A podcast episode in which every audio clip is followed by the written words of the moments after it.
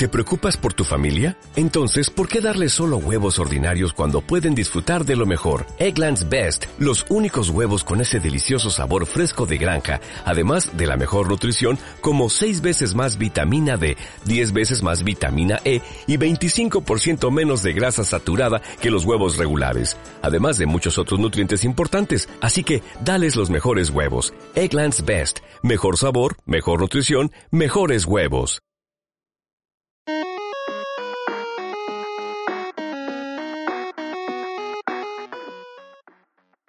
Buenas tardes y bienvenidos al primer programa de One Last Game en RTV UPV.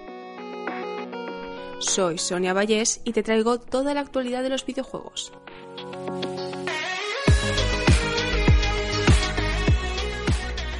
Y bueno, hoy traemos las noticias que vienen desde las Navidades. Hemos tenido en el CES el nuevo logo de PlayStation que no han arriesgado demasiado, pero bueno, tenemos ese logo de PlayStation 5, aunque no hemos visto nada de su nueva consola. Y también, pues hoy hemos tenido un Nintendo Direct algo desafortunado, porque a la gente no le ha gustado mucho eso de que no haya sido Dante el nuevo, el nuevo personaje jugable. Pero bueno, hoy tenemos algo bastante más interesante y es pues que tenemos aquí a Carlos Canut.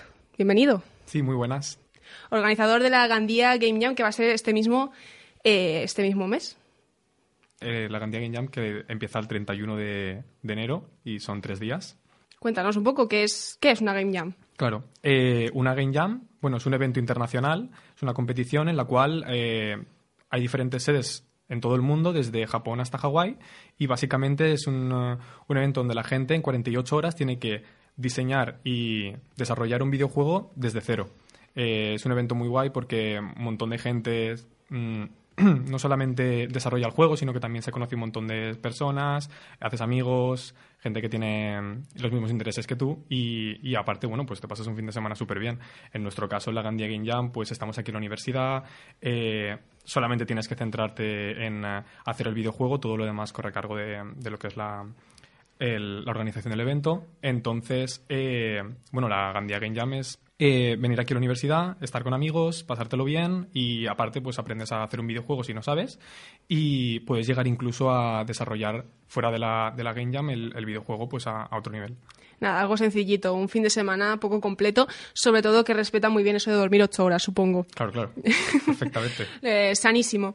Bueno, también eh, supongo que la bebida de, de bebidas eh, súper sanas también, como puede ser eh, agüita, agüita. agüita claro. seguro que está muy presente en este tipo de eventos. Y dinos, ¿Qué es lo más importante cuando creas un juego para, para una guiña? Porque creo no vas a hacer un triple A, por ejemplo, no vas a hacer un Call of Duty, ¿no? Claro. ¿Qué tipo de juegos suelen claro. hacerse? Pues, a ver, poniendo como tú dices que no podemos tampoco ponernos a desarrollar un, un juego como un triple A, sería.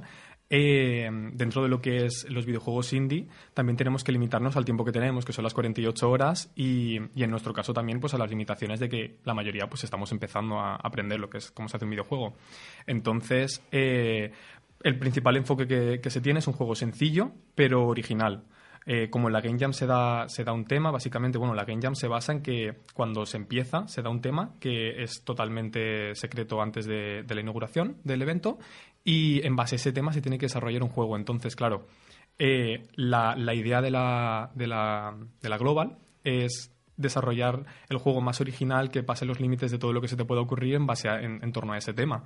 Y entonces más que realmente hacer un juego que digas, wow, madre mía, menuda pasada, es el, uh, es el concepto que tú tengas de, de, de, la idea que te dan, el poder crear algo que sea original y que sea, pues, que no tenga que no tenga nada en comparación. Es como hacer el selectivo, bueno, lo que es ahora la PAU, sí. pero siendo única y diferente, ¿no? Sí. la PAU creativa. Eso sí, que no que no les gusta mucho hacer en la PAU, ¿no? que no se centra solo el, el, programar, ¿no? Que es mucho lo que se suele pensar, que, que, los creadores de videojuegos son gente que se pasa la vida programando en su casa, bueno, especialmente en un sótano, si puede ser el de sus padres. Claro eh. Pero creo que hay, hemos estado comentando que, que, hay mucho más allá, ¿no? De, porque, por ejemplo, aquí en, en Gandía hmm. eh, tenemos comunicación visual, tenemos teleco. ¿Cómo, ¿Qué diferentes partes hay ¿no? en el desarrollo de estos videojuegos? Claro, el, bueno, como, los, como el desarrollo de, de, los juegos en la Game Jam es en grupos, pues principal, generalmente cada uno pues ocupa de, de, una parte y así se puede sacar el mejor juego posible.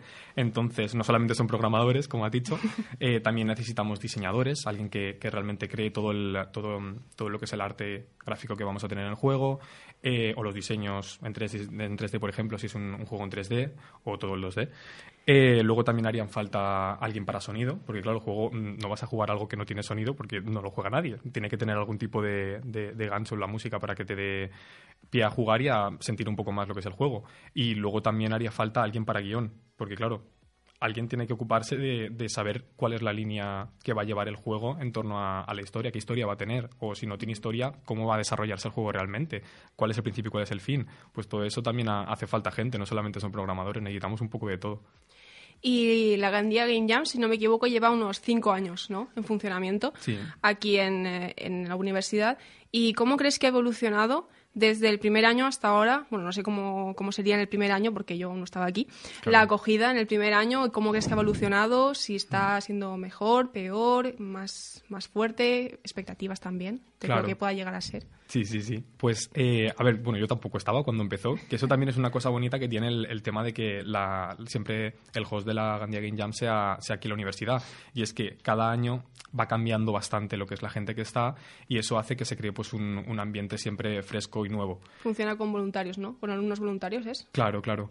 Eh, lo lleva a generar, bueno, desde que empezó eh, el, la organización, por así decirlo, la, la asociación de alumnos realmente que que, que, tenemos, que es la que es la EBAM, es la que se ocupa de, de llevar el, este evento. Y básicamente, pues eh, cuando empezó era un grupo de chavales que se juntó y empezó a y montó una, una, sede de la Game Jam. Fue algo más pequeño luego con los años ha ido ha ido creciendo y ahora pues es un evento que básicamente como se ha ido haciendo todos los años la gente lo conoce eh, funciona perfectamente y nuestras las expectativas que tenemos es pues cada año intentar ampliar un poco la gente que va que pueda venir y así se cree realmente una comunidad en la que bueno la gente venga aprenda a hacer videojuegos se lo pase bien conozca gente y pues, lo que es la Game Jam, básicamente. Pues ya sabéis, tenemos una cita estos dos días 31, del 31 al 2, ¿es verdad? Sí. Del 31 al 2 con la Game Jam aquí en la universidad. Estaremos también retransmitiendo desde One Last Game.